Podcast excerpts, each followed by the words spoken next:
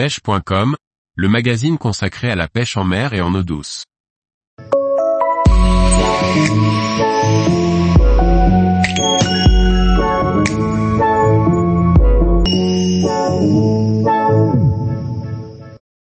Sea Angling classique, déroulé de la compétition de pêche en mer.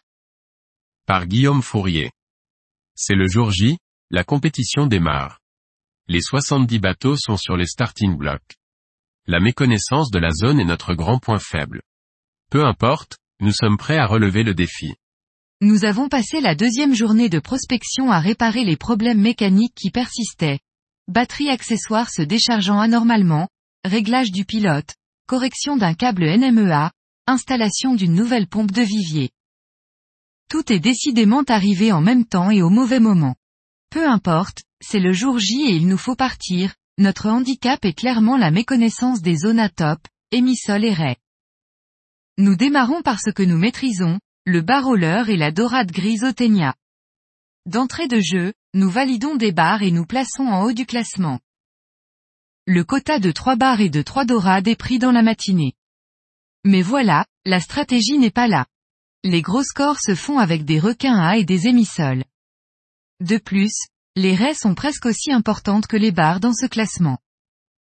Nous décidons tout de même d'insister sur les barres jusqu'à midi pour monter la taille moyenne. Direction le seul spot repéré lors du pré-fishing. Nous effectuons notre dérive le long des bancs de sable dans un courant en baisse. Alors que les scores des autres compétiteurs grimpent et nous font descendre dans le classement, nous trouvons notre premier top. Nous capturons dans la foulée une belle raie bouclée sur ce même spot. Ces deux poissons successifs nous maintiennent en bonne position. Nous enregistrons d'autres touches. C'est là que nous prenons une leçon. Un bateau nous voit et remonte la dérive.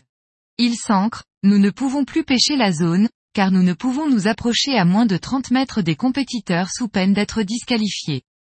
Nous avons un traqué à bord et les règles sont strictes. D'ailleurs, c'est le bateau des gagnants de la compétition qui a pris le spot, ce que nous découvrons le lendemain. Nous retenons que lorsqu'un poste est identifié, il faut s'y ancrer pour se l'approprier. Les pêches ancrées sont quasiment incontournables pour espérer se classer. Nous attaquons la deuxième manche par les dorades grises. Très vite, nous partons sur les zones à barres, qui s'avèrent beaucoup moins mordeurs que la veille. Les algues en suspension sont omniprésentes, les touches tatillonnent, les poissons plus petits. Nous partons sur notre spot à requin à de la veille et nous ancrons. Malheureusement, les algues en suspension rendent la zone ingérable. Il nous faudra attendre la dernière heure de la manche pour retrouver les conditions de la veille à la marée descendante. Nous ne sommes pas dans le classement et décidons de nous orienter vers la montée des scores de barres et dorades. Les gagnants de la compétition font des gros scores de requins top et d'émissoles. Cette compétition fut pleine d'imprévus, d'apprentissage et de belles rencontres avec les pêcheurs locaux. Mais l'aventure ne s'arrête pas là. Il nous faut affronter la mer hachée pour rejoindre le port de Dieppe. Après un vent de force 6 à 7 Beaufort la veille, la navigation de 110 000 nautiques s'annonce musclée. Nous l'effectuons péniblement la plupart du temps à 12 nœuds à cause de la houle résiduelle de face. Et pourtant, de retour au port, nous n'avions qu'une hâte, revenir plus fort en 2023.